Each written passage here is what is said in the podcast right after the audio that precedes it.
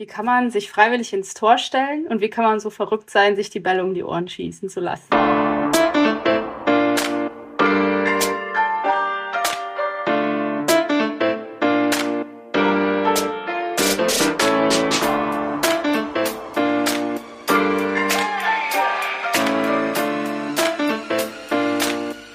Liebes Team, hier kommt September to Remember Part 3. Diese Folge zeigt einmal mehr, wie schön es ist, wenn man sich sicher in seinem Team fühlt. Unser neues Teammember verrät nämlich etwas in der heutigen Folge, das sie noch nie öffentlich gesagt hat.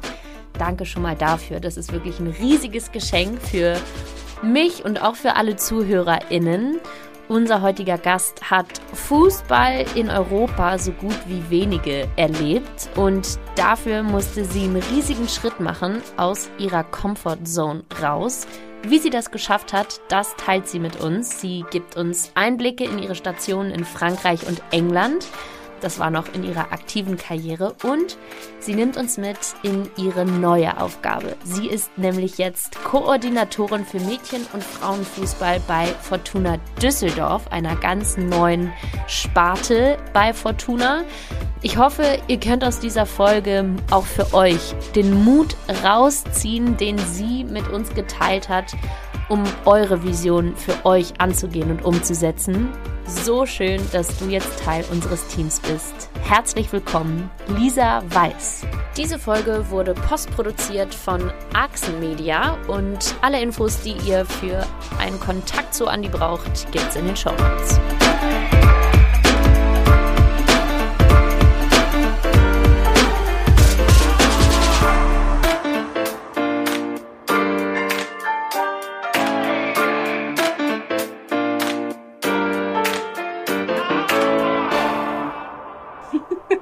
Ja, gut. Und was war dann deine Antwort darauf immer? Ich bin ist halt crazy. Gleiche, ist immer die gleiche Antwort. Ähm, am Anfang hatte ich keine Wahl. Als ich vier Jahre alt war, habe ich mit Fußball begonnen und war das einzige Mädchen und wurde einfach ins Tor gestellt. Ähm, also da hatte ich nicht so wirklich die Wahl. ähm, also mit den Jahren dann schon, äh, schon noch, aber. Hoffentlich, ähm, ja, irgendwann. Ähm, ja, es ist einfach, ähm, als Torwart, es ist immer so ein, ja, wie sagt man, äh, ja, man muss ein bisschen positiv verrückt sein und ich glaube, das trifft auf mich auch zu. Ähm, aber ja, äh, ich glaube, jede Position im Fußball hat so seine Eigenarten und äh, Torwart ist schon nochmal was Spezielles. Aber ja, ich, ich habe es mir nicht ausgesucht, aber ich bin dabei geblieben und bin ziemlich happy damit. Hoffentlich, weil sonst wäre es eine ziemlich lange Karriere voller äh, Unglückliche Trauer und ja und Ärger. Ja. Ich musste noch mal überlegen, kurz eigentlich wie krass von den Boys dass sie dich dann ins Tor stellen und ja. als äh, Schießscheibe, wie heißt es? Weiß schon. Zielscheibe, benutzen. ja. Zielscheibe, ja. danke schön. Schießscheibe, wow. Ja, krass. Aber hast du ja offensichtlich auch überlebt. Ja, doch. Also, ähm, wie gesagt, am Anfang hatte ich nicht so die Wahl und ich war das einzige Mädchen unter ganz vielen Jungs und ähm, habe mich da reingestellt, weil es wollte, wollte keiner damals wirklich ins Tor. Alle wollten irgendwie mal Tore schießen von den Jungs und ich bin ja, bin da irgendwie hängen geblieben und ja, habe ja. dann tatsächlich über 30 Jahre im Tor gestanden.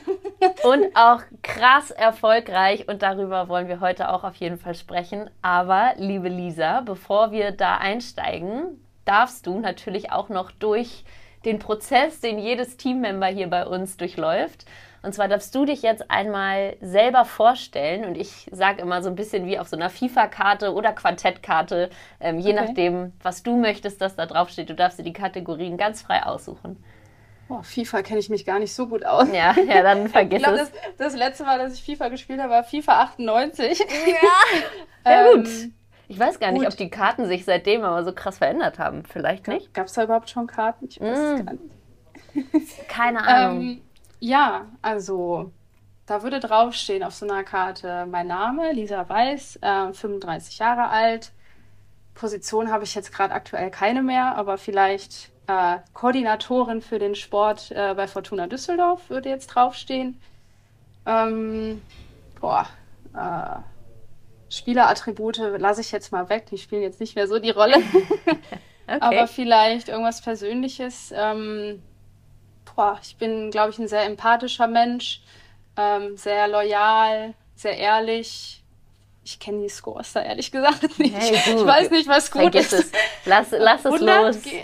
100, 400, 100, klar. Ähm, alles gut. Boah, ähm, ich bin sehr ungeduldig. Vielleicht kann man da so, hm. ja, weiß ich nicht, 50, 60. ist, glaube ich, nicht ganz so gut.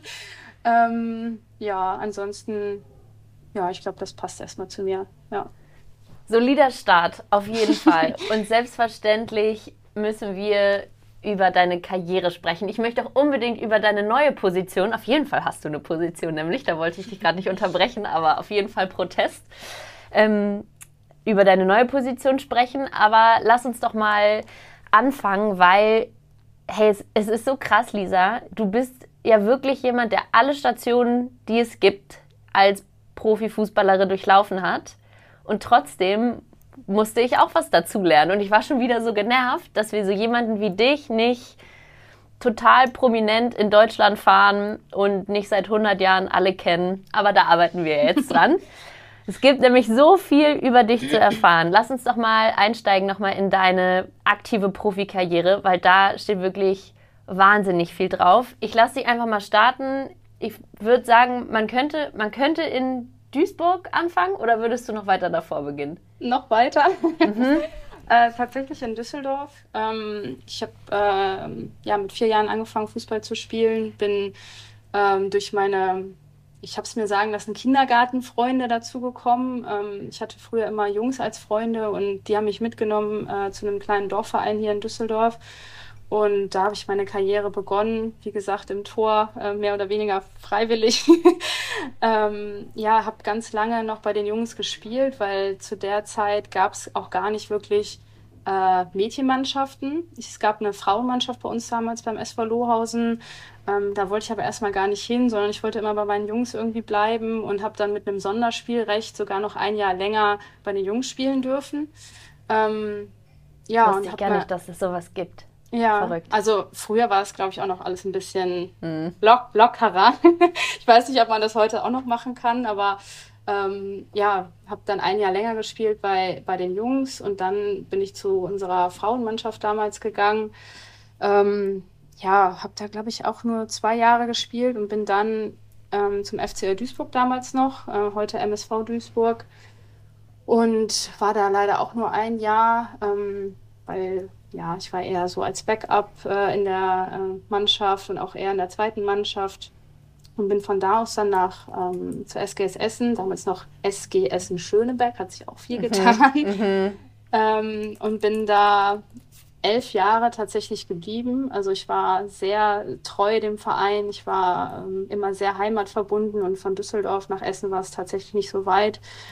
Und habe da auch die ersten Schritte äh, bei der Nationalmannschaft gemacht, in der U23. Ich bin irgendwie durch alle äh, Jugendmannschaften so ein bisschen durchgefallen. Also ich bin totaler Spätzünder gewesen mit äh, 23, 22. Ähm, das erste Mal in der Nationalmannschaft schon recht spät. Ähm, bei den Männern jetzt letztens ähm, war das Pascal Groß? Nee, einer, der sehr, sehr spät auf jeden doch, Fall dazugekommen ist. Das war Pascal Groß. Genau, und ähm, ja, habe dann von Essen aus meine Karriere in der Nationalmannschaft auch gestartet und war so eine treue Seele, dass ich bis zuletzt, bevor ich dann das Angebot aus Lyon damals bekommen habe, 2018 gesagt habe, oh, ich weiß nicht, ob ich das machen kann. Eigentlich total.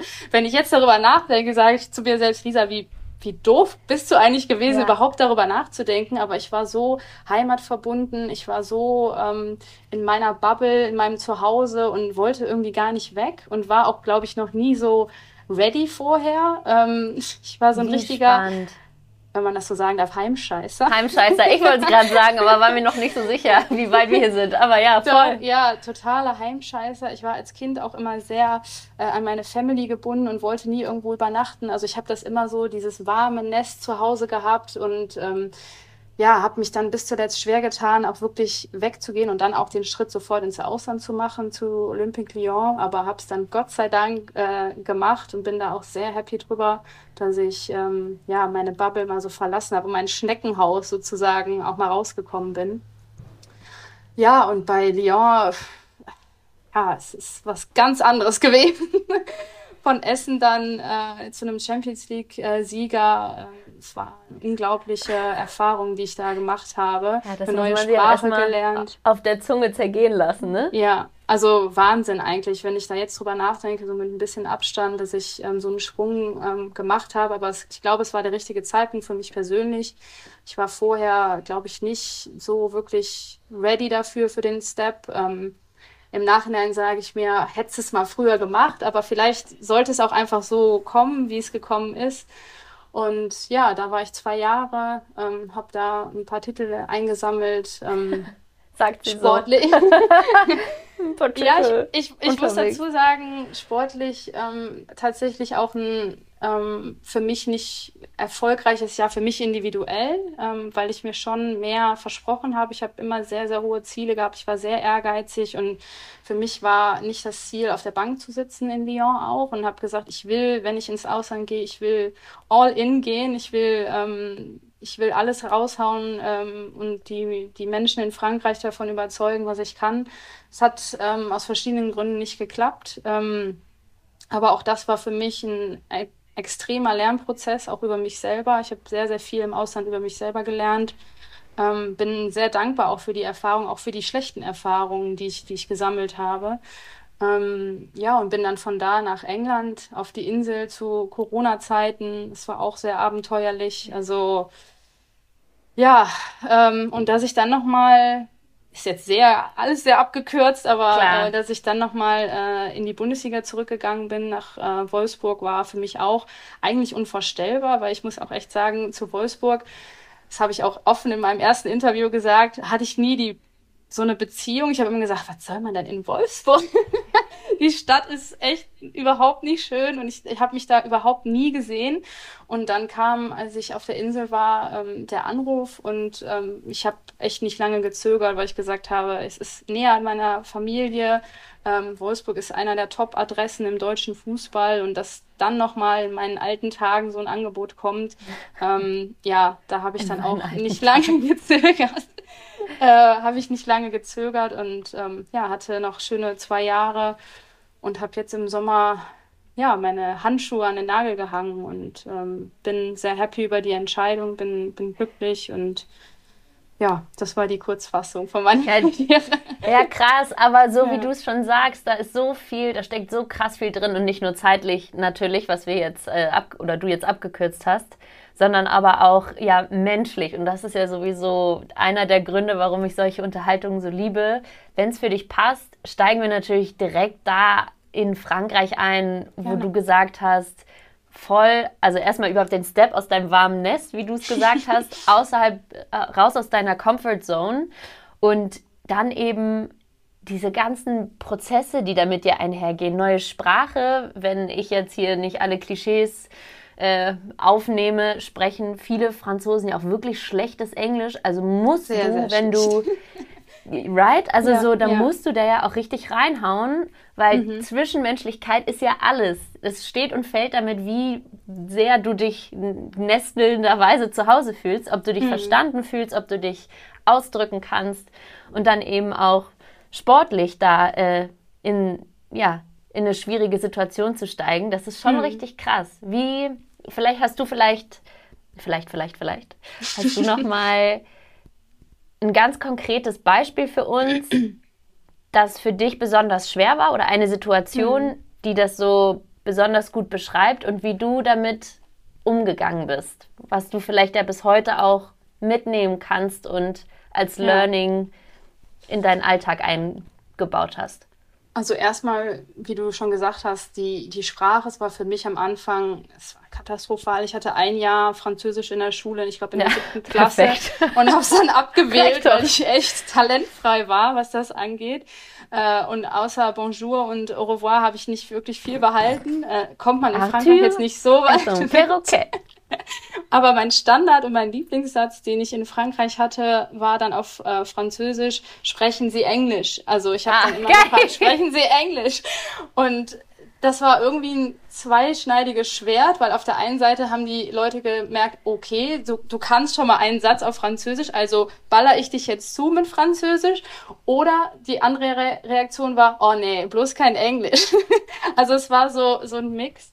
Ähm, aber ja, die, die Sprachbarriere war am Anfang schon, schon da. Auf der anderen Seite in Lyon waren zu der Zeit, wie es immer so ist, ähm, auch sehr viele internationale Spielerinnen und ähm, Englisch war dann schon auch in der Kabine so ähm, ja die Sprache, die man schon gesprochen hat. Ähm, trotzdem waren wir angehalten, Französisch zu lernen auch. Es war auch irgendwann verpflichtend. Also wir mussten wirklich tatsächlich Pflichtunterricht nehmen, was aber auch gut war im Nachhinein, weil ja. Ich melde mich hier gerade wie in der Schule. ja, gerne. Ist das bei den Männern auch so? Nee. Nee. Also da ist es, da ist es nämlich freiwillig, weil keiner von den Profis sagen würde, ich setze mich jetzt dahin freiwillig. Also ja, ich, ich glaube, es sind die wenigsten. Und da die Trainer oder Verantwortlichen auch nicht hinterher sind und sagen, du musst jetzt Französisch sprechen, um dich hier zu integrieren. Und bei uns war es so, ihr müsst das machen, weil der, äh, der Trainer ist äh, Franzose gewesen zu der Zeit. Ähm, der hat kaum ein Wort Englisch gesprochen. Es war super schwierig, mit dem zu kommunizieren, immer nur über den Co-Trainer, der ein bisschen Französisch konnte, äh, Englisch konnte. Also es war, ja, ich habe echt gedacht, wow, okay, jetzt, jetzt musst du ran. Aber es war für mich auch, es war cool, weil ähm, ja. Also ja, cool, ne? Am Ende des Tages ja. so ist eine mega Skill. Wow, das ist eine der Weltsprachen, aber mhm. das regt mich ja jetzt schon wieder auf. Ich wollte gerade nämlich sagen, ich habe ja auch schon mit Vereinen zusammengearbeitet. Ja. Jungs, die jahrelang von Overseas in Europa spielen, sprechen kein Wort irgendeiner anderen Sprache. Und es, ja, ja gut. Äh, es interessiert Bitte. keinen. Ja. Krass. Klammern wir das mal kurz aus. Ja. Ähm, mich hat es auf jeden Fall äh, weitergebracht und nach den zwei Jahren konnte ich dann auch einigermaßen Französisch. Ähm, es nimmt jetzt gerade so ein bisschen ab, also ich muss da schon irgendwie am Ball bleiben, aber ähm, es hat auf jeden Fall ähm, dazu beigetragen, sich auch in der Mannschaft zu integrieren, aber ähm, die schwierige Zeit kam nach der ganzen, ich sage jetzt mal Anfangseuphorie, wo man in einem neuen Land ist, ähm, in der wirklich schönen Stadt in Lyon gewohnt, mittendrin im Zentrum. Cool. Es war alles super aufregend. Ähm, da, ich glaube, an dem Tag, als ich angekommen bin, war das WM-Finale, ähm, wo die Franzosen auch gewonnen haben. Also wow. die Euphorie im Land war Wahnsinn. Ich bin mit meinem Fahrrad ähm, ganz allein äh, durch die Gassen von Lyon gefahren und habe die Menschen da jubeln sehen. Also es war echt ein Megastart. Aber so die Realität kam ein paar Wochen später, mhm. äh, wo ich dann gemerkt habe, ähm, ja, sportlich wird das wahrscheinlich kein einfaches Jahr, weil äh, zu dem Zeitpunkt die Torhüterin in Lyon ähm, schon Ewigkeiten da war und ein gewisses Standing auch hatte, aber wir uns menschlich einfach überhaupt gar nicht verstanden haben und so der gegenseitige. Du mit der Kollegin ja, im Tor? Ah ja. Genau. Okay. Und ich auch tatsächlich wow. das Gefühl hatte, ich werde gemobbt, so ein bisschen auch. Also es, es ging schon in die Richtung, dass sie mich bloßstellen wollte in gewissen Situationen im Training, was ich vorher noch nie erlebt habe in meiner ganzen Karriere. Und ich das Gefühl hatte, dieser Konkurrenzkampf, der ist erstmal gar nicht da und der wird von Anfang an von der Person auch sehr, sehr klein gehalten. Und dieses Verständnis für Konkurrenz belebt auch das Geschäft und mhm. äh, macht dich auch als, als Torhüterin besser. Das war zu dem Zeitpunkt gar nicht ähm, von, von der anderen Torhüterin irgendwie da und ähm, es ist wirklich so weit eskaliert, dass wir äh, Gespräche hatten mit dem Trainer, mit dem Torwarttrainer und ähm, ich gesagt habe, Leute, so geht's nicht. Also ich, ich bin professionell genug, ich kann, wenn ich nicht gut genug bin, ich kann meine Leistung komplett einschätzen und ich bin fein damit. Aber wenn ich sehe, es hat irgendwie andere Gründe, dann tue ich mich echt schwer damit. Wenn ich merke, es wird unfair, bin ich jemand, ich bin ein Mensch, ich kann es überhaupt nicht leiden, wenn jemand unfair behandelt wird und schon gar nicht ich selber. ähm, ja, und es ist wirklich, ähm, es war keine schöne Zeit, die wir dann äh, hatten, weil als Torhütergruppe arbeitest du ja sehr, sehr individuell und in einem kleinen Kreis. Das heißt, du bist im tagtäglichen du arbeitest sehr eng miteinander und du kannst hier gar nicht aus dem Weg gehen. Und das ähm, ist, was viele Feldspieler, das habe ich in meiner Karriere auch erfahren, auch gar nicht so verstehen. So dieses hm, Miteinander mm, mit Torhütern. Ähm, du musst, du musst zusammenarbeiten, du musst dir die Bälle gegenseitig in die Hände schießen.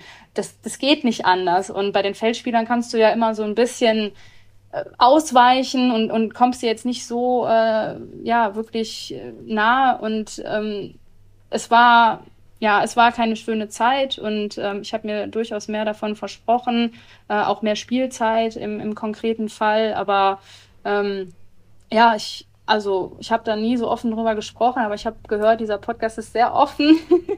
äh, habe mir auch ein paar so Folgen offen, angehört. ähm, es ist wirklich tatsächlich so weit gekommen, dass ich ähm, mir auch ähm, mentale Hilfe gesucht habe, weil wow. ich gemerkt habe, ähm, ich schaffe das alleine nicht und ähm, ja, ich, ich brauche jemanden, mit dem ich darüber sprechen kann. Ähm, wie geht man mit so einer Situation um? Wie geht man mit so einem Menschen um, der komplett dich klein halten will auf die Art und Weise, ähm, wie ich das vorher wirklich noch nie erlebt habe. Ähm, und das war wirklich eine, eine abgefahrene Zeit, aus, aus der ich, wie gesagt, sehr, sehr viel für mich selber rausgezogen habe und gemerkt habe, was will ich nicht mehr in meinem Leben. Und wow. das war, das war Wahnsinn. Und ähm, das hat mich auch, glaube ich, zu einem Menschen gemacht in den letzten Jahren, wo ich sehr, sehr viel von mitgenommen habe und mich sehr geprägt hat jetzt für, für meine Zukunft. Hey, ich Jetzt geht's richtig dir. deep. Ja, also aber, aber ja. danke, voll. Also das ist ja aber gerade so das Ding, ne? Ganz viele von den Mädels da draußen denken halt immer, ja, und die Girls gehen halt zum Training und trainieren immer ja. mehr und immer härter und es geht schon und dann geht's halt hm. so rauf. Steil bergauf. Ja, ja, die Treppe und so ist es halt nicht. Und hm. vor allem, wie du gerade gesagt hast, du als ähm, als, als Ausländerin in mhm. diesem französischen System.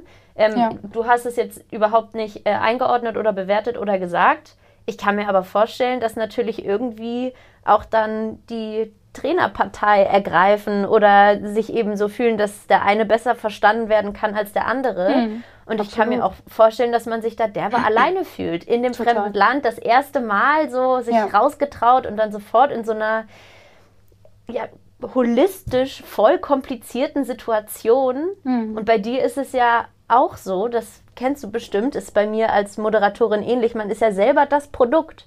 Ja. Es steht ja, ja nichts dazwischen. Der ganze, die ganze Kritik, das ganze Feedback geht ja direkt auf dich zu. Und das ist das Allerhärteste, mhm. wirklich. Und das ist ja. so krass, damit umzugehen.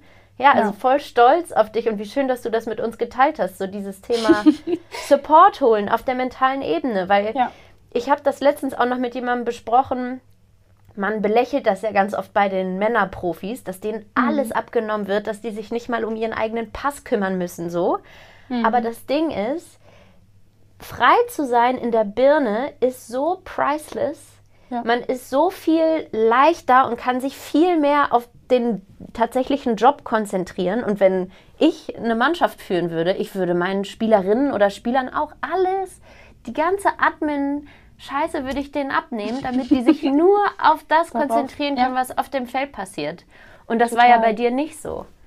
Wie seid ihr denn da rangegangen zusammen, du und dein Coach oder deine Coachin? Es war eine Coachin und es war mhm. auch auf halb Französisch, halb Englisch, also mhm. die nächste mhm. Barriere irgendwie. Aber ich habe gesagt, ist es mir egal.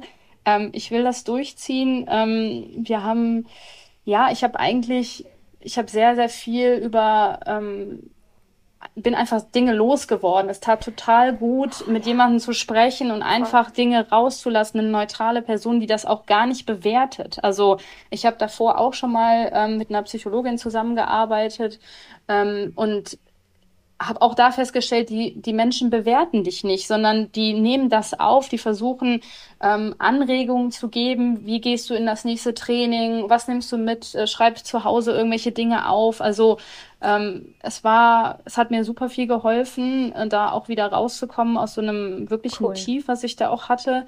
Äh, bin da sehr, sehr dankbar für, ähm, dass ich die Möglichkeit auch bekommen habe, ähm, auch damals mit unserem Arzt äh, in Lyon, der das auch sehr ähm, ich sage jetzt mal, klein gehalten hat und auch gar nicht richtig ein Thema draus gemacht hat, weil ich gesagt habe, ich will nicht, dass, dass das, genau, ich möchte Vertrauen haben, ich möchte zu dir kommen und sagen, ich brauche jetzt Hilfe, aber ich möchte nicht, dass der Verein darüber weiß, weil es dir dann vielleicht auch so ausgelegt wird, ja, du bist nicht, du bist nicht, du kannst das nicht stark aushalten. genug oder resilient. Du, genau, ja. du bist nicht stark genug und du kannst das hier nicht aushalten. Wir sind hier ein Top-Verein, wir spielen Spannend. auf hohem Level und jetzt gehst du hier noch zum Mentalcoach. So, mhm. so habe ich gedacht. Vielleicht mhm. wäre es auch anders gewesen, aber ich habe den Leuten noch nicht vertraut. Ich war du da erst dich nicht so sicher gefühlt, ja, krass. Genau und ähm, deswegen habe ich den Weg gewählt und bin sehr dankbar für die Verschwiegenheit äh, auch von dem Arzt, der, ich glaube, mhm. bis heute da auch nicht drüber gesprochen hat hat und was auch absolut okay ist, was ich auch so wollte.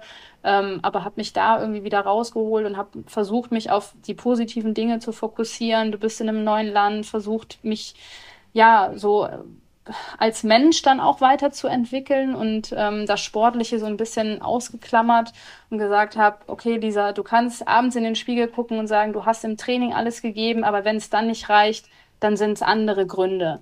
Aber du bist dir treu geblieben, du hast dich nicht verbiegen lassen von den Menschen und du kannst, ja, du kannst wirklich im, im Spiegel, ähm, kannst du dich anschauen und sagen, okay, das ist die Lisa, die du kennst und die du sein willst. Und ähm, ja, so habe ich mir meinen Weg da, das hört sich jetzt total dramatisch an, aber nee. bin da irgendwie äh, rausgekommen und ähm, ja, wir hatten dann auch einen Trainerwechsel und habe dann auch gedacht, okay, das ist jetzt auch wieder eine neue Chance, aber im Endeffekt war es genau das Gleiche. Mhm. Aber ich hatte die Erfahrung dann von dem ersten Jahr und habe gedacht, okay, ähm, du hast die Erfahrung schon mal gemacht, du hast die und die Tools, die du anwenden kannst, du, du sprichst mit jemandem, ähm, öffnest dich auch und ähm, ja, habe dann da auch irgendwie, konnte ich besser mit umgehen. Und ähm, das zweite Jahr war ich sage jetzt mal, entspannter, ähm, mhm, aber mhm. für mich trotzdem ähm, ein Punkt dann, wo ich gesagt habe, okay, das ist nicht so, wie ich mir das vorstelle in meiner Karriere. Ich möchte spielen, ich brauche Spielzeit. Das ist das das Essentielle eines Sportlers ähm, oder einer Sportlerin Natürlich. zu spielen, weil ich bin nicht nur ein Sparingspartner für, für die Mädels, sondern du willst am Wochenende zeigen, ja. was du gelernt hast, was du anwenden kannst und dich mit den Besten messen. Und das konnte ich nicht. Also habe dann gesagt, es war eine tolle Erfahrung. äh, mehr oder weniger, aber ähm, ich, ich gehe weiter und bin dann nach England gegangen und bin dann, ähm, ja, ähm, in, in, zu einem Verein, zu Aston Villa, der gerade aus der zweiten Liga hochgekommen ist, also eine Situation von einem Champions League-Sieger zu, da, ja. zu, zu einem Verein, der ums Überleben kämpft in der Liga. Es war auch, das war für mich wieder eine Achterbahnfahrt der Gefühle, aber ja, es ist echt eine Reise gewesen, die ich glaube ich selber noch gar nicht so ähm, realisiert habe. Und mhm. je mehr ich darüber rede, fällt es mir auch leichter, das so zu, zu verarbeiten. Deswegen vielen Dank an der Stelle. So ähm, ähm, aber es ist wirklich, ja, es ist ähm, sehr spannend gewesen die letzten Jahre und ähm, bin sehr dankbar für die, für die Zeit, ja. Und dann ging es ja nochmal zurück nach Wolfsburg und ich meine, klar, äh, jeder möchte dieses Champions League-Finale am Ende des Tages selbstverständlich mhm. gewinnen, aber das Finale gegen Barca war dein letztes Spiel als Profi. Und wenn man jetzt nochmal oder du jetzt nochmal für uns zurückblickst, kann man aber schon sagen, dass da richtig viel ging in der Karriere, oder nicht? es ging viel. Mm, ich glaube, es wäre noch mehr gegangen für mich persönlich. Ich hatte teilweise echt blöde nicht Schicksalsschläge, aber ich hatte eine, eine äh, Verletzung 2011, ähm, bin äh, leider nicht bei der WM dabei gewesen, habe mir einen Kreuzbandriss zugezogen in Brasilien mit der Bundeswehrnationalmannschaft. Also es war auch ah, total ah, abgefahren. Das ähm, habe ich auch nirgendwo hier recherchiert. Bundeswehrnationalmannschaft habe ich auch noch nie gehört. Ja, also ich war mal Sportsoldatin. Es gibt ja, ja. die Sportfördergruppe ja. der Bundeswehr Machen und da viele. war ich genau, da war ich ähm, zweieinhalb Jahre und als ich ähm, dann nicht geschafft habe, ähm, bei dem WM-Kader 2011 dabei zu sein, hat die Bundeswehr angerufen und gesagt: Willst du nicht mit nach Brasilien? Habe ich gesagt: Ja, gerne, wenn ich nicht zur WM Natürlich. kann. Natürlich. Ja, und da sind wir ähm, Vize-Weltmeister oder Vize wie ist das denn früher? Bundeswehr. Military World Games hießen die. Ja, und ähm, da äh, habe ich mir mein Kreuzband gerissen auf irgendeinem Acker in, in Rio de Janeiro. Ähm, und es war halt ein mega blöder Zeitpunkt, weil ich war so wirklich auf dem Sprung, okay, hab ich, bin ich eine feste Größe in der Nationalmannschaft? Nein, bin ich nicht. Ich habe jetzt einen Kreuzbandriss und war irgendwie, es war irgendwie total dämlich, der Zeitpunkt, aber ähm, es ist manchmal so. Das zum Thema, vielleicht hätte noch was mehr mhm, äh, mhm. draus oder hätte ich noch mehr aus meiner Karriere machen können, aber ähm, das, um darauf zurückzukommen, Champions League Finale, letztes Spiel in einer Karriere, es ist Wahnsinn. Also hätten wir das gewonnen, ich glaube, das wäre für mich das i-Tüpfelchen gewesen, aber es war auch so ein großartiges Erlebnis. Ähm, ich kann mich an mein letztes Training erinnern im Stadion, das Abschlusstraining, was dann immer äh, stattfindet. Ich habe nach dem Training geheult. Bin oh, zur Torwarttrainerin ja. gegangen, zu Kim Kulig, unserer äh, Assistenztrainerin zu dem Zeitpunkt, weil ähm, wir auch eine, uns kennen aus der Nationalmannschaft mhm. und gesagt, das, das war's jetzt. Also es war mein allerletztes Training in, vor einem Champions League-Finale. Es ist schon echt, ja, es war, war echt krass. Mega krass, natürlich. Ja. Also ja. und vielleicht können wir, wenn du da möchtest, da auch nochmal drauf eingehen, weil das stelle ich mir auch so krass vor. Ich habe Hockey gespielt selber, natürlich nicht so auf dem Niveau wie du, aber trotzdem total leistungsorientiert und ich habe alles diesem Sport untergeordnet. Und mm. es ist ähnlich wie in den meisten, leider, den meisten Frauen-Bundesliga-Vereinen. Kein Geld, es ist alles Eigeninitiative und du musst es halt wollen und dementsprechend krass willst du es ja aber auch, ja. Ja. wenn du alles reinhaust. Und was ich meine ist so, der Sport hat die Woche diktiert. Der Sport hat meine Entscheidungen geleitet alles. und geführt. Ja. Ich ähm, habe zwischendurch natürlich noch extra Einheiten eingeschoben, weil wir wollten ja spielen am Wochenende. Wir wollten uns qualifizieren und anbieten. Hm. Und als dann diese Struktur weg war, diese Ordnung, die ja auch so ein bisschen auferlegt wurde, hm. das war für mich echt der krasseste Punkt. Da musste ich ja. auf einmal selber für meine körperliche Fitness verantwortlich sein. Und ich Problem. wusste überhaupt nicht, was ich mag. So, ich gehe eigentlich hm. gar nicht gerne laufen, aber früher habe ich es gemacht, weil wir brauchten ja die Kondi ja. so. Und da war es auch okay. Da hat man nicht so das bewertet oder sich nicht wirklich gefragt, hm. wie gerne man es macht. Mag ich CrossFit? Lifte ich gerne oder mache ich eigentlich gerne Functional Fitness mit Bodyweight so? Und das hm. war Wahnsinn. Und dann auf einmal so sich mit Freunden zu verabreden, irgendwann einfach und so. Wie ja. war das für dich? Und so wie du gerade sagst, so, das war's jetzt, der Moment. Hm. Ja, das ist ja überwältigend.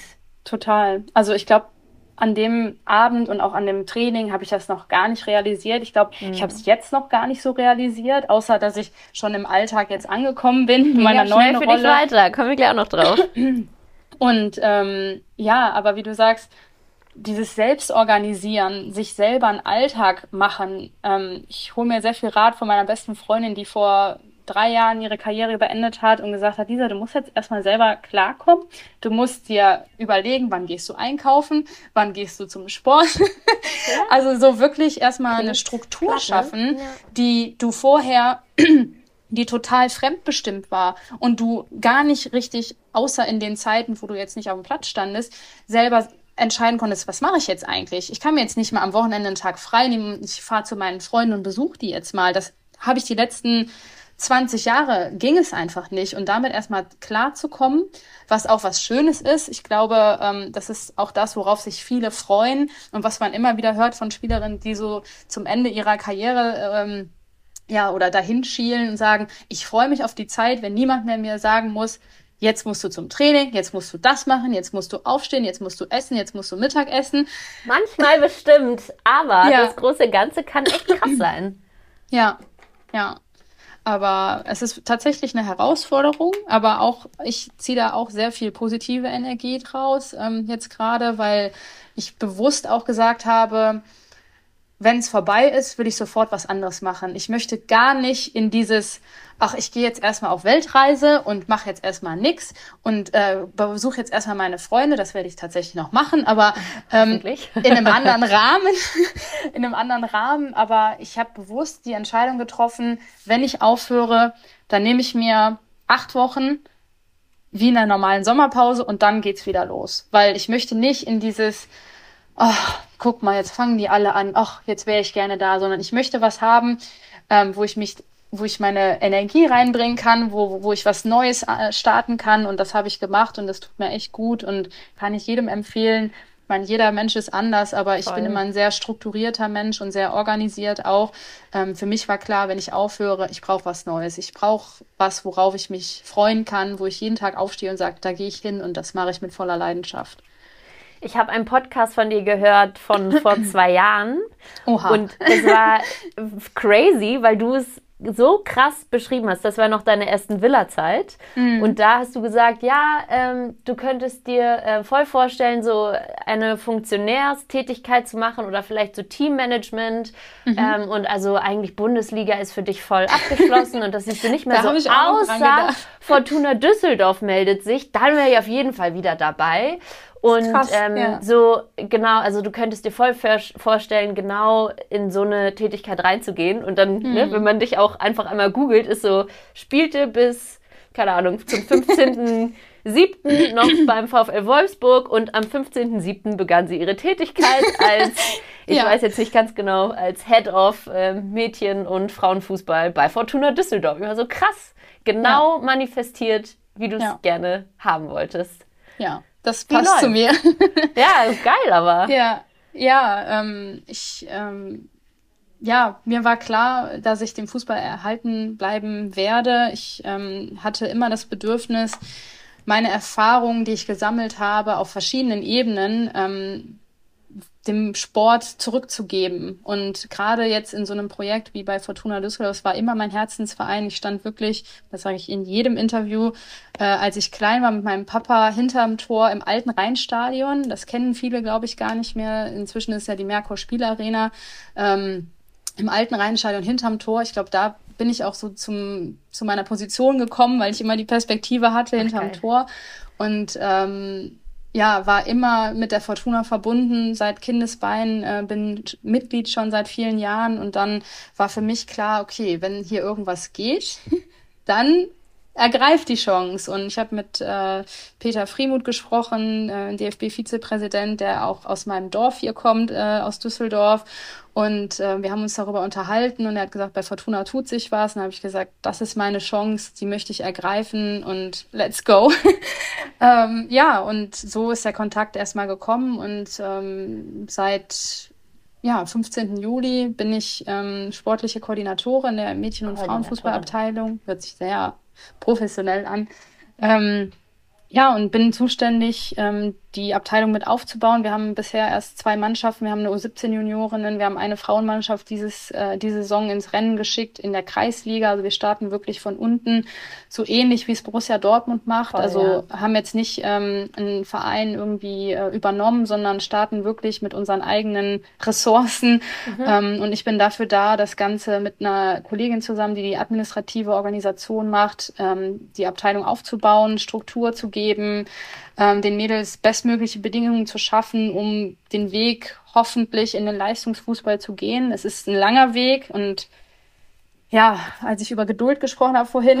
Perfekt, ja, super. Die ist, die ist äh, mehr oder weniger vorhanden. Ähm, ich muss mich wirklich manchmal bremsen, weil ich so dieses vom Leistungssport diesen Gedanken habe, ich will das Maximum rausholen. Es geht aber gerade noch nicht. Also es geht tatsächlich nicht mit ähm, den Spielerinnen, die wir haben, die einfach noch nicht das Level haben, was absolut ähm, okay ist. Aber es ist teilweise echt, wo ich mich selber bremsen muss und einen Schritt, Schritt zurückgehen muss und sagen muss, Lisa, du kannst hier was aufbauen, aber mach es langsam und mach es kontinuierlich und gib den Mädels und allen drumherum, den Trainern, gib denen Zeit, Vielleicht haben sie noch gar nicht so dieses Bewusstsein, dieses Leist, diesen Leistungsgedanken, aber ich bin dafür da, um den Mädels das mit an die Hand zu geben und äh, meine Erfahrungen, die ich in den äh, Bereichen gesammelt habe, mit, mit einzubringen. Und es macht mir unglaublich viel Spaß. Es ist super vielfältig. Ich weiß, weiß manchmal gar nicht morgens, was mich mittags erwartet. Mhm. Aber ähm, ja, es ist für mich eine tolle Chance, ähm, in diese ich sage jetzt mal, hinter die Kulissen zu schauen und was ist, was macht es auch wirklich aus, so einen Verein oder die Abteilung zu führen. Es ist enorm viel Arbeit. Das glaubt man als Spielerin auch nicht, weil man immer nur das mhm. Endprodukt sieht. Doch, ich komme zum Training, Krass. ich komme in die Kabine, nee. äh, da liegen meine Klamotten und ich habe so die letzten zwei Jahre auch, als ich gemerkt habe, okay, ich glaube, es ist langsam, es reicht jetzt langsam, habe ich immer mehr so die Augen nach links und nach rechts äh, schweifen lassen und geguckt, ja. wie macht der das eigentlich? Dann habe ich mich mit Leuten unterhalten, bin zum Teammanager von den äh, äh, Wolfsburg Männern gegangen, habe gesagt, was machst du eigentlich? Ich war Job, so, ja. genau, ich war so wissbegierig und nach links und nach rechts geschaut, wo kann ich noch Sachen aufsaugen, was kann ich noch mitnehmen, in meinen Rucksack packen und dann losziehen. Und ähm, das hat mir unglaublich viel Energie auch gegeben, auch weil in Wolfsburg die Spielzeiten für mich persönlich nicht so viel war und ich auch gemerkt habe, okay, das ist es vielleicht auch einfach nicht mehr. Es ist Zeit zu gehen. Es, ich bin happy, ähm, aber habe mich dann auf das äh, fokussiert, was so eigentlich neben dem Platz war und äh, schon so ein bisschen meine andere Karriere vorbereitet. Und das hat es hat mir unglaublich viel Energie gegeben und Spaß gebracht. Und ähm, ja, ich bin jetzt in einem Projekt, wo, ähm, wo es einfach echt schön ist zu sehen, wie die Mädels sich entwickeln, auch mit, mit kleinen Möglichkeiten viel erreichen zu können. Das ist im Frauenfußball immer noch so. Du ja. kannst mit wenig Möglichkeiten unglaubliche Sprünge machen. Im Männerfußball ähm, ist, bist du schon irgendwo an einem Level, mhm. da geht's dann um ganz, ganz kleine Details. Bei den Frauen ist es immer noch so, du kannst hier was drehen und da was drehen und es verändert sich unglaublich viel. Und ähm, ja, das ist, ist was, was ich wirklich sehr gerne jetzt mache und sehr gerne zur Arbeit gehe und jetzt gerade im Homeoffice bin. Also es ist äh, Wahnsinn, wie sich mein Leben eigentlich von heute auf morgen verändert hat, ja. Und ich würde gerne noch mal kritisch hinterfragen jetzt, sowieso grundsätzlich dieses Thema. Ich finde es mega nice, dass Fortuna den Weg gemacht hat. Es gibt diese U17-Mannschaft seit 2022 mhm. und eben seit diesem Jahr die Frauenmannschaft. Ja. Und einerseits dachte ich, als ich das las, nice, endlich. Und andererseits war ich auch wütend, weil ich dachte so, Mann, Fortuna, was, also wie arrogant. Ihr könnt doch nicht bis 23 wirklich ernsthaft glauben, dass es, dass es okay ist, keine Frauenmannschaft zu haben. Den gleichen Gedanken hatte ich auch. mhm. Ist das jetzt so ein Thema, so nach dem Motto, oh, jetzt machen alle Frauen Fußball, jetzt machen wir mal mit?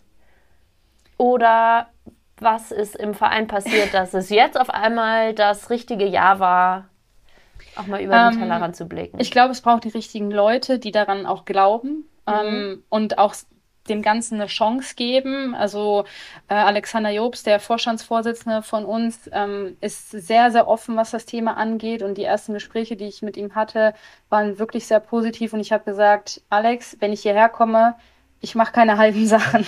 Ich möchte, dass der Verein dahinter nice. steht und ich möchte, ähm, dass das Thema ernst genommen wird und nicht ja. wie so eine aus so einer EM-Euphorie, komm, wir machen mhm, jetzt mal. Mhm.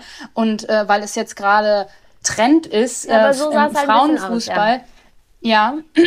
es ist äh, trotzdem steckt da ein bisschen mehr hinter und er hat auch gesagt, das ist bei uns jetzt nicht nur ein Trend, sondern wir wollen den Fußball, den Frauenfußball hier etablieren. Es ist spät, aber lieber spät als nie. ähm, ne? Ja.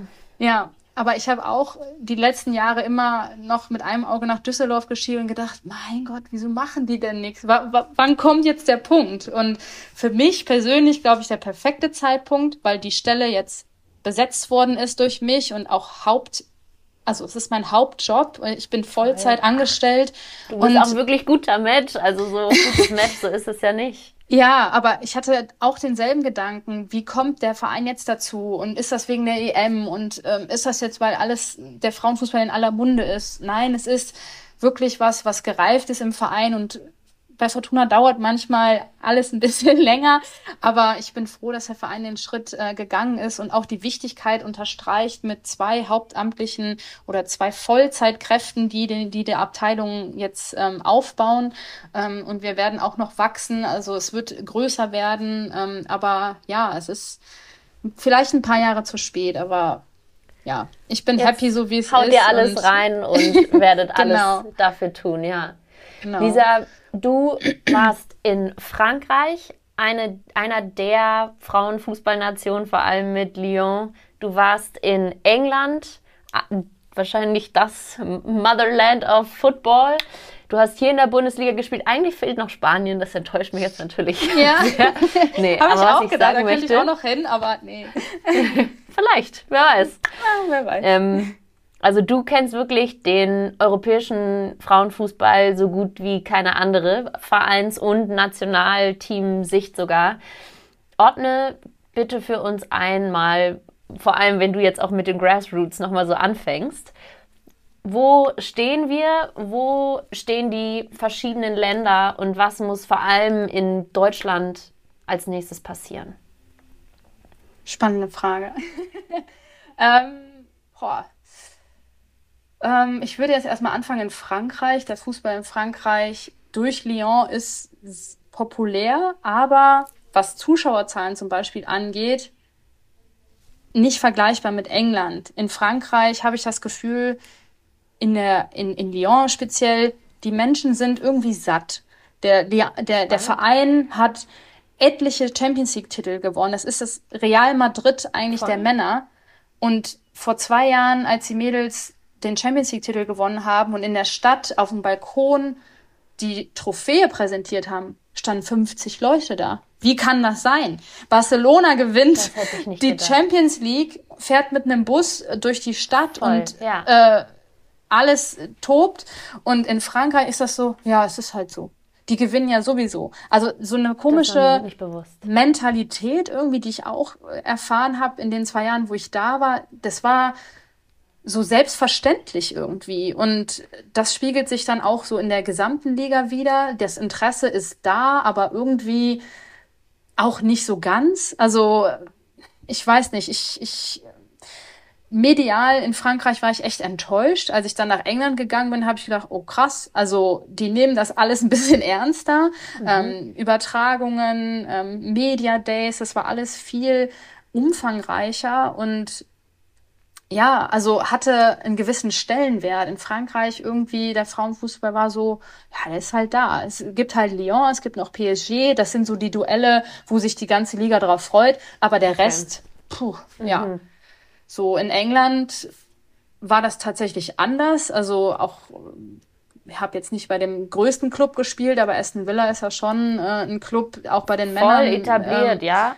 Genau, und es war leider zu Corona-Zeiten, wo gar keine Zuschauer zugelassen waren. Also daher konnte ich das, dieses Stadion-Feeling gar nicht so mitnehmen. Aber medial hat sich da so viel getan und ähm, ich kann es jetzt nicht beurteilen, weil ich vor der EM gegangen bin, aber du merkst ja, was sich in England tut. Also wie viele Leute da den Fußball einfach leben und ich glaube, so ein bisschen von den Männern rüber zu, ach komm, die schaffen es eh nicht, wir supporten jetzt die Frauen. So, so sah das für mich aus. Ja. Ähm, und was wir davon mitnehmen können, ist einfach diese Euphorie, die jetzt gerade so nach der WM, ich glaube, nicht mehr so da ist. Aber warum ist sie nicht mehr da? Weil wir haben, okay, die, die Mädels haben nicht so einen guten Fußball gespielt, aber davor ein Jahr war alles Friede, Freude, Eierkuchen. Die waren die Heldinnen, die Mädels, die wurden von Menschen belagert. Das habe ich so in dem Fall auch noch nie gesehen. Und auf einmal ist wieder alles so,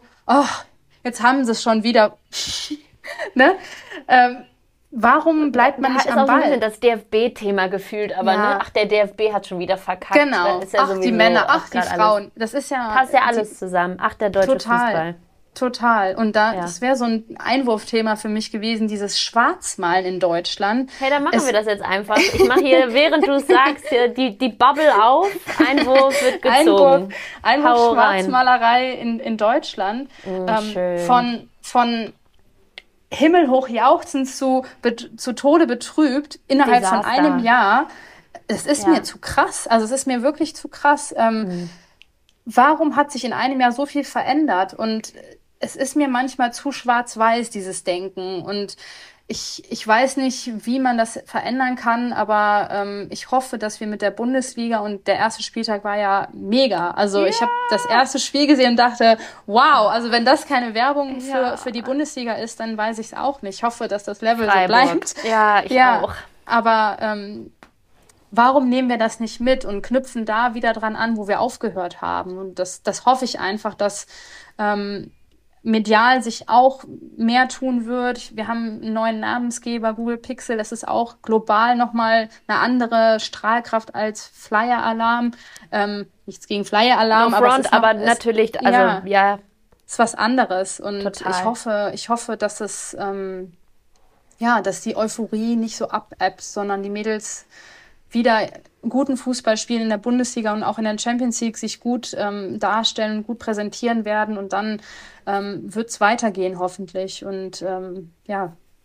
Für mich ist das auch die erste Saison, in der aus meiner Wahrnehmung Medienhäuser das Thema das erste Mal ernst nehmen. Wir mhm. haben so eine coole Coverage wie noch nie. Wir haben Spiele im Free TV, wir haben auf, äh, natürlich bei äh, Magenta, wo es ja immer schon auch war. Wir haben aber eben auch äh, Momente, wo wirklich jeder zugucken kann.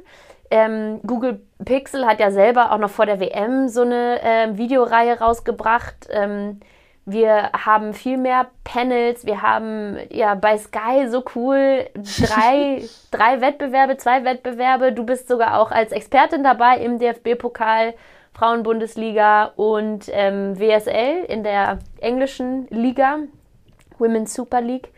Und ich freue mich. Also ich hoffe, also von der Seite ist diese Euphorie auf jeden Fall noch da. Finally mhm. nehmen es die Leute ernst, oder? Ja. Ja, total. Also wir haben lange dafür gekämpft. Also ich kann mich noch an Zeiten erinnern, wo das Pokalfinale in Köln, es ist Siegerehrung, die Sendung ist vorbei. Weil ähm, die Männer, ich glaube, das, das Pokalfinale war ja der Männer oder ist ja von den Männern ja auch immer danach. Also wurde abgeschaltet, die Siegerehrung mhm. wurde nicht komplett gezeigt, ab zu den Männern. Da habe ich vor lauter Wut, ich erinnere mich noch jetzt, habe ich bei Instagram irgendeinen Post losgelassen. Wie kann das sein? Das ist doch peinlich. Ähm, das ist keine Berichterstattung. Das ist noch gar nicht so lange her. Und auf einmal Sky, Magenta, Sport 1, ARD, ZDF, die Leute merken, es tut sich was und einfach jetzt den Schwung mitnehmen und dann dran anknüpfen und den Mädels das geben, was sie auch verdienen, weil dafür haben wir jahrelang gekämpft und Voll. ich hoffe, die Mädels die wissen das wertzuschätzen. Ich unterhalte mich oft ähm, mit einem älteren Semester, mit Mädels, die ein bisschen älter schon sind, die sagen, wir haben dafür was getan. Und die junge Generation weiß das vielleicht gar nicht, was es heißt, für einen Frauenfußball zu kämpfen. Es ist natürlich, woher sollen sie es wissen? Aber ich wollte gerade sagen, es soll, ich finde, es soll auch nicht für jeden hart sein. Dafür nee, machen wir es ja, ne? Nicht, absolut nicht. Also die Mädels müssen davon profitieren, was wir ja. die letzten Jahre ja. versucht haben anzuschieben und anzuregen. Und das ist gut so, dass es so ist. Und ich bin absolut nicht neidisch darauf oder irgendwas. Also ich freue mich, dass der Frauenfußball endlich da ist, wo er sein soll. Ich würde es mir trotzdem für andere Sportarten du kommst aus dem Hockey, würde ich es mir auch ja. wünschen, dass nicht immer nur bei einer Hockey WM oder immerhin bei Dallen jetzt übertragen. Erste Schritte. Also wer möchte, kann die Hockey Bundesliga gucken. Ne? Es ja, aber viel. du weißt, was ich meine. Ja, das ist so, wo fängst du da an? Wir, wir konzentrieren uns immer sehr auf den Fußball, den wir alle total lieben, aber andere Sportarten haben Sportarten haben es auch Stimmt. verdient, im Rampenlicht zu stehen oder nicht immer nur, so wie die Basketballer jetzt, die ja. werden Weltmeister. Ach so, Basketball haben wir ja auch noch. Da ja. wird das letzte Spiel, das Finale im Free TV übertragen und den Rest nur Hardcore-Fans, die dafür Geld bezahlen. Das ist für mich, es ist für mich unbegreiflich und das ist so, diese Mentalität, die wir in Deutschland manchmal haben, wenn es gut läuft, dann sind alle da und klopfen dir auf die Schulter und wenn es nicht läuft, dann redet wieder keiner über dich. Aber genau da brauchst du die Unterstützung, wenn es nicht läuft und daran anzuknüpfen. Ich, ich rede mich gerade hier total in Rage. Ja, ist aber okay, aber, gib Gas. Aber es ist, äh, ja, das ist mir manchmal, es ist mir zu krass in Deutschland. Und da würde ich mir wünschen, dass wir da, ja, andere Wege gehen. Ich weiß nicht, wie sie aussehen, aber. Ich wollte ja. gerade sagen, aber hast du die Hoffnung, dass wir da die Kurve kriegen oder bleibt der Allmann der Allmann? der, boah, ich hoffe, dass wir die Kurve kriegen. Und wie gesagt, mit guten Leistungen, mit Leistungen kannst du überzeugen, mit Leistungen machst du auf dich aufmerksam. Ähm, das, das ist einfach meine Hoffnung für diese Saison, dass man nicht sich darauf fokussiert, ach, was ist schlecht gelaufen bei der WM, sondern was ist jetzt gut gelaufen und das einfach mitzunehmen. Ich bin eigentlich immer ein sehr positiver Mensch und man muss nach vorne schauen und nicht was lief halt alles nicht gut. Es wird analysiert, analysiert mit Sicherheit beim DFB, sowohl bei den Männern als auch bei den Frauen, aber ja, mehr Positivität, mehr, mehr positives Denken, das würde ich mir echt wünschen. Mit einem Blick auf die Uhr, Lisa, mache ich jetzt mal hier einen Cut und wir kommen zur, wir haben nämlich noch zwei Kategorien. Welche okay. hättest du gerne als nächstes? Du darfst entscheiden. Äh, von dir aus rechts. Dann nehmen wir. Ich habe mich schon oh, die ganze Zeit gefragt, was du da in der Hand hast. Sind das Stresskugeln? genau, Stresskugeln, weil ich es echt nicht aushalte. Nee, das sind unsere nächsten ah, okay. Kategorien. Du hast den Head Coach gewählt. Ja. Das ist entweder eine Person, eine Personengruppe oder etwas anderes. Wir hatten auch schon Laufen zum Beispiel als Head Coach. Okay. Einfach etwas oder jemand, das dich mh, leitet in Situationen besonderer Komplexität oder Schwierigkeit oder das in der Vergangenheit getan haben? Das äh, ist eine meiner Lieblingskategorien, weil es hier immer noch mal spannend wird. Ähm, ich habe ja ein bisschen vorgearbeitet, muss ich sagen. Ich bin immer sehr ungern unvorbereitet. Keine Überraschung. ähm, ja, Head Coach für mich, ich würde es eher so sehen, so eine Art Vorbild auch und jemand, der mich geleitet hat. Ähm, ich glaube, als ich klein war, mein Vater, ähm, mhm. der war sehr, der hat mich zum Sport gebracht. Ich habe äh, ganz lange auch Tennis gespielt neben dem Fußball. Also ich war total vielseitig, habe Tischtennis gespielt, ich habe Jiu-Jitsu, so eine Art Selbstverteidigung gemacht und habe dann irgendwann gemerkt, es wird alles zu viel. Ich mache nur Tennis und Fußball. Irgendwann war es dann nur noch Fußball, aber mein Vater war für mich so ein absoluter Head Coach ähm, zu Beginn meiner Karriere dann nicht mehr. Familiär hat sich bei uns in der Familie dann viel getan, ähm, aber so für meine Anfangszeit war es für mich jemand, auf den ich immer raufgeschaut habe und auch witzigerweise jetzt eine Position habe in der Stadt auch, die mein Vater damals auch hatte. Jetzt nicht bei Fortuna, aber der war beim Sportamt in Düsseldorf und wo sich der Kreis so ein bisschen schließt okay. jetzt für mich. Ähm, und ja, auf den Weg bin ich auch sehr stolz. Ähm, mein Vater hat davon jetzt nicht mehr viel mitbekommen, aber es war für mich meine Anfangszeit auf jeden Fall jemand, der mein Head Coach war und ich immer gesagt habe, das, das will ich auch machen. Ich will meinen Papa stolz machen. Ich will vielleicht auch seine Schritte gehen und das, das habe ich jetzt getan. Irgendwie trotzdem. Ähm, trotzdem bin ich auch mein eigener Head Coach. Also mhm. ich habe, ähm, wie ich ja schon angesprochen habe, ich habe sehr viel über mich selber gelernt die letzten Jahre und habe gemerkt, dass ich immer auf mich selber, dass ich mir selber vertrauen kann und dass ich, dass ich weiß, was ist richtig. Also nicht immer, aber zu, zu 90, halt. genau, ja. für mich weiß ich, ähm, ich, ich kann mir selber vertrauen und ich, ähm, ich weiß in der Regel, was richtig und falsch ist. Und, und wenn es falsch ist, dann gehe ich den Schritt trotzdem. Ähm, ich hab, dann kannst du äh, mit den Konsequenzen leben. Genau. Ich habe hier über mir habe ich ein, äh, ein Bild hängen. ist ein Zitat von ähm, jemanden, die, das habe ich im Internet gefunden, als ich tolle Bilder irgendwie mal an die Wand machen wollte und ich mag Zitate und in dem Zitat steht so sinngemäß drin, ähm, ich hoffe, dass du Menschen triffst, ähm, die dich verändern, die dich auf, ähm, die das Beste aus dir herausholen, ähm, dass du dass du Menschen triffst, die andere, eine andere Sicht auf, auf die Dinge haben ähm, und auch, dass du stolz auf dich, auf dich bist und falls nicht, dass du den Mut hast, dich zu verändern. Das ist jetzt wow. sehr deep. Aber ähm, das ist echt ein, ein, sehr tolles Zitat, kann ich dir gerne mal schicken. Und ähm, das, das ist für mich was, wo ich immer wieder hinschaue und sage, okay, dieser, du machst nicht alles perfekt, aber wenn es nicht gut läuft, hab den Mut auch, was anders zu machen und nicht, weil du dir in den Kopf gesetzt hast. Ich habe zum Beispiel als kleine Anekdote, ich habe Lehramt studiert für eine gewisse Zeit in Essen, weil ich dachte, mein Vater war Lehrer, Sportlehrer auch, ähm, ich werde jetzt Lehrerin absolut gar nicht mein Ding. Hab das über ein paar Jahre gemacht und als ich nach Lyon gegangen bin, habe ich gesagt, das ist es nicht. Da ja. sehe ich mich nicht und habe den Mut gehabt zu sagen, ich studiere jetzt Dann was anderes. Ich studiere ja. Sportmanagement, ich spreche ich sprech das jetzt ab, auch wenn meine Mom das jetzt nicht so cool fand, aber ich habe gesagt, Mama, ich sehe mich da einfach nicht. Ich weiß nicht, was ich mir dabei gedacht habe. Ich habe mich da leiten lassen, aber ich habe den Mut jetzt zu sagen, nee, ich mach's nicht. Und das ist was, was ich auch mitgenommen habe, was ich auch jedem empfehlen kann, dass man immer wieder sich hinterfragt, ist es wirklich was, was du machen willst oder was dir andere Menschen sagen? Und Richtig. wenn nicht, veränder dich auch, weil es muss nicht immer zum Negativen sein. Und ähm, ja, da gucke ich jeden Tag drauf und ähm, es ist was, ähm, was mich begleitet und deswegen Thema Head Coach. Ähm, ich, ich bin absolut nicht perfekt, aber ich, ich kann mich zu 90 Prozent auf mich selber verlassen, auf mein Bauchgefühl. Ich bin ein sehr emotionaler Mensch und ähm, ja, von daher, der Head Coach ist immer noch dabei. Schön. Einen Schritt zurück würde ich gerne noch gehen. Dein Vater hatte der auch irgendwie ein Motto oder eine, einen Leitsatz oder irgendwas, das dir im Kopf geblieben ist? Oder eine bestimmte Art? Der war sehr lustig, mein Vater. Äh, mhm. Der hat mich immer an, ähm, hat mich an ähm, Heinz Erhardt. Okay. Äh, ich weiß nicht, ob okay. ihr den noch kennt.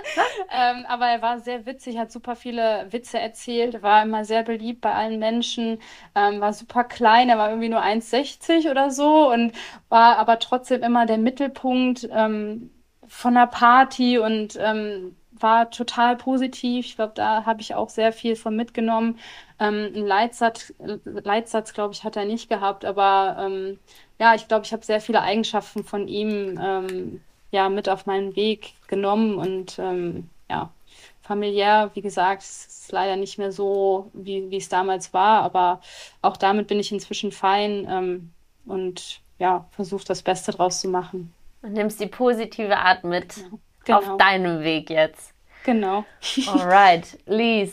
Letzte Kategorie Shootout. ist das okay. Shootout. Das ist eine Schnellfragenrunde, die ich für dich vorbereitet habe.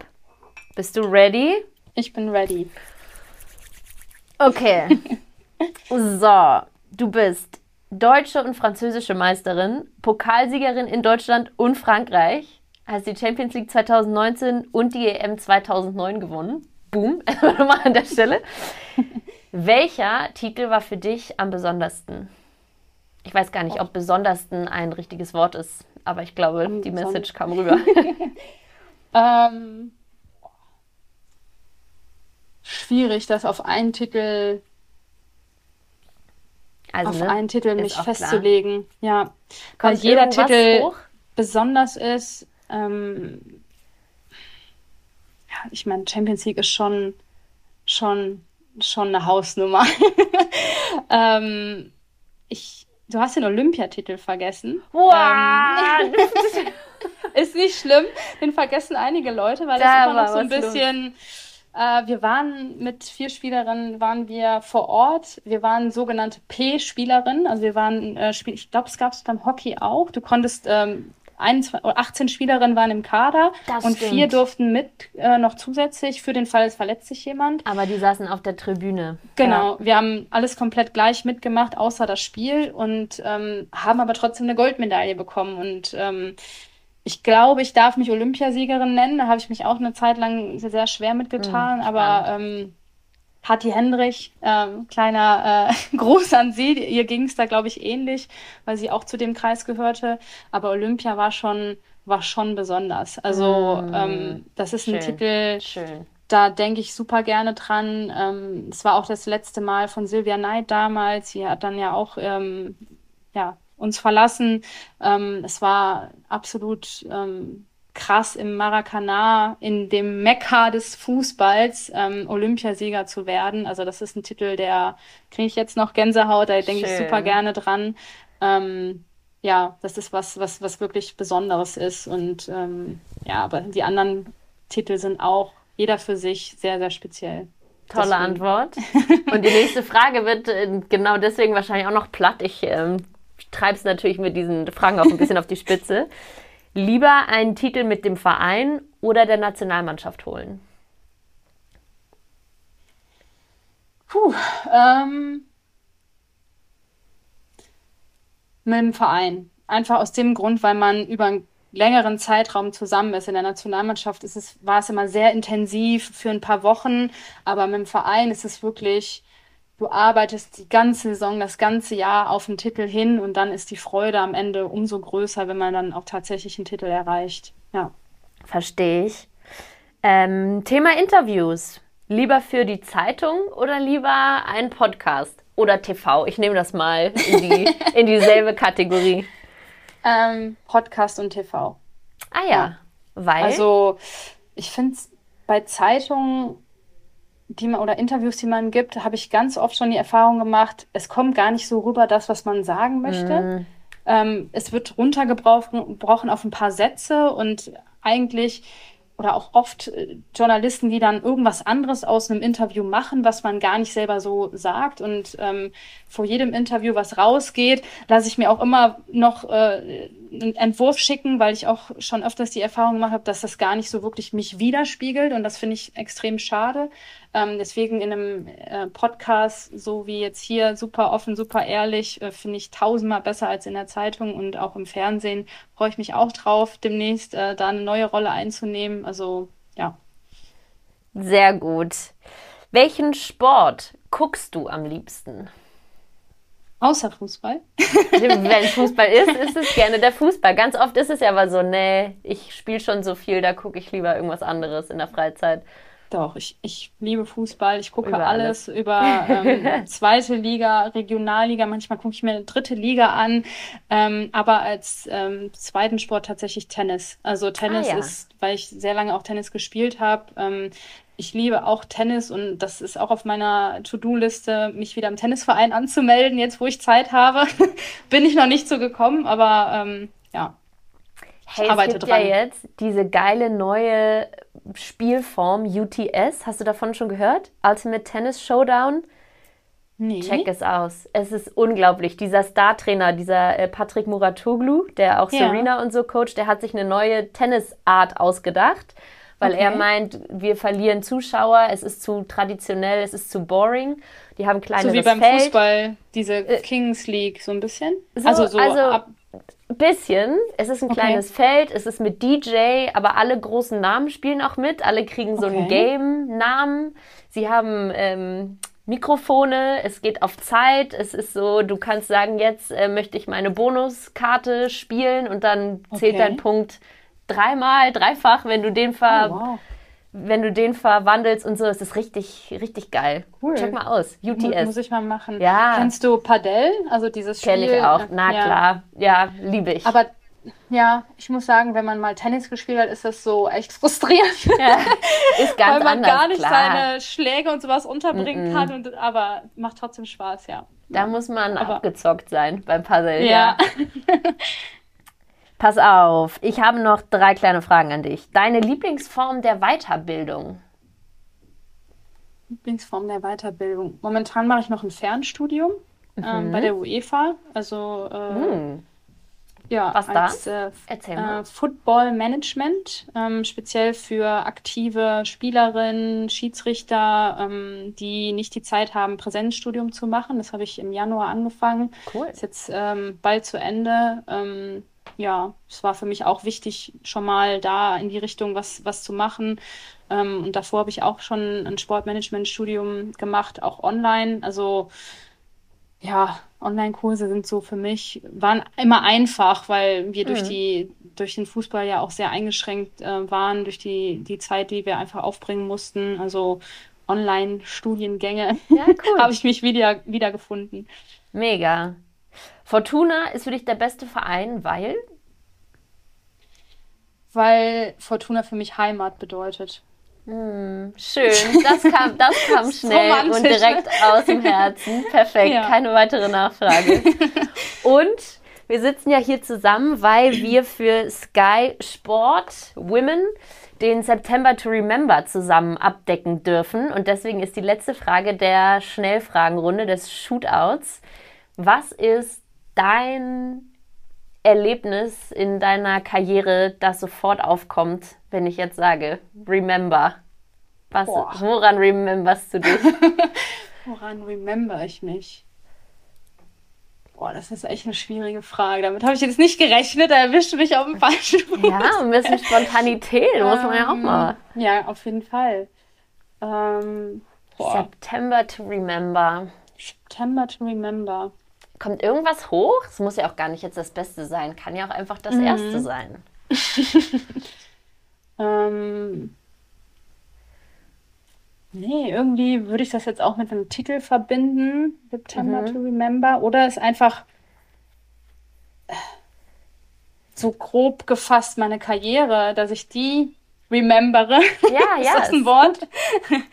äh, weil ich glaube, ich noch gerade in so einem Prozess bin, das auch alles zu verarbeiten. Also remember, was ich vielleicht auch nicht nur erreicht habe, sondern welchen Weg ich gegangen bin. Das ist für mich gerade ein sehr ähm, cooler Prozess, das auch mal zu reflektieren und sich auch mal wirklich Zeit zu nehmen. Mhm was habe ich wirklich alles gemacht? Das ist, da hat man oft ja während der Karriere nimmt man sich die Zeit auch gar nicht, was super schade ist, weil man von einem Spiel zum nächsten, von einem Klar. Sieg zum nächsten, von einem Titel zum nächsten, die Mentalität, die hatten wir auch speziell in Wolfsburg. Wir haben gar nicht mehr so richtig die Siege gefeiert, weil du immer schon wusstest, ach scheiße, wir haben jetzt wieder englische Wochen, wir haben jetzt in drei Tagen ein Spiel, ja. wir können das gar nicht so genießen. Und ich glaube, in dem Prozess bin ich gerade das zu remembern. Ja, Wertschätzung ähm, auch. Wert, mhm. Genau, wertzuschätzen, auch einfach ähm, ja, so meine, meine gesamte Karriere, wie viele tolle Menschen ich getroffen habe, wie viele ähm, Verbindungen ähm, man geknüpft hat und äh, die hoffentlich auch lange anhalten werden. Und ähm, deswegen würde ich, würde ich das jetzt so unter September to Remember fassen. Tolle Antwort, zählt absolut. Und liebe Lisa, an der Stelle haben wir auch das Ende unseres Gesprächs erreicht. Es ist Wahnsinn, verflogen, so ja, wie im Nu. Und wenn du dich ja vorbereitet hast, weißt du ja auch, was jetzt auf dich zukommt. Du darfst nämlich die Folge mit deinem Pep Talk an unsere ZuhörerInnen schließen. Erstmal möchte ich Danke sagen für die Einladung. Ähm, mega cooler Podcast. Äh, bin ich jetzt erst durch, durch Sky draufgekommen. Weiß ich gar nicht, wieso mir das vorher irgendwie cool. äh, ausgeblieben ist. Ich bin eher so Richtung Comedy-Podcast äh, unterwegs, Baywatch Berlin, Kurt Krömer, das ist irgendwie ja, definitiv andere Richtung, also alles Total cool. andere Richtung, aber ähm, ab sofort oder seit schon äh, ein paar Wochen äh, neuer Podcast in meiner Top 3. Also vielen Dank für die Einladung, hat mir großen Spaß gemacht. Ähm, tolle Gäste, die du hast. Ähm, und ja, mein Abschli Abschiedsplädoyer oder mein Motto. Ich habe in meinem ähm, Post zu meinem Karriereende oder als ich angekündigt habe, dass ich aufhöre, was geschrieben. Das würde ich gerne ähm, nochmal einbringen. Ähm, sind ein paar Sätze daraus, ähm, dass wenn man ähm, schwierige Situationen hat und wenn es manchmal auch ein bisschen hakt und wenn es unangenehm wird, dass man nicht aufhören sollte, an sich zu glauben und äh, weiter an seine Träume zu glauben. Das habe ich in meiner Karriere auch immer getan. Und ähm, das, was man liebt, dass man Spaß bei der Sache hat und dass man sich selber immer treu bleibt, das, das würde ich, ähm, wäre mein, mein Motto und mein, ähm, ja, meine Erfahrung, die ich gesammelt habe, die ich weitergeben könnte, dass man ja einfach das, was man macht tagtäglich, dass man dahinter steht, dass man ähm, immer an sich selber glaubt, auch wenn es mal schwierig ist. Und ähm, das würde ich allen Podcast-Hörerinnen und Hörern äh, draußen wünschen. Mega Abschluss. Tausend Dank, liebe Lisa. Es war auch uns von Team Lisa, ist perfekt auch natürlich. Ich glaube, du bist die erste Lisa, die ein Gast ist. Eine Freude und eine Ehre, dass du jetzt mit dabei bist. Alles, alles Gute für die Damen und Girls bei der Fortuna. Und wir sehen uns bestimmt irgendwann mal in Real Life. Bestimmt. Das machen wir. Danke dir.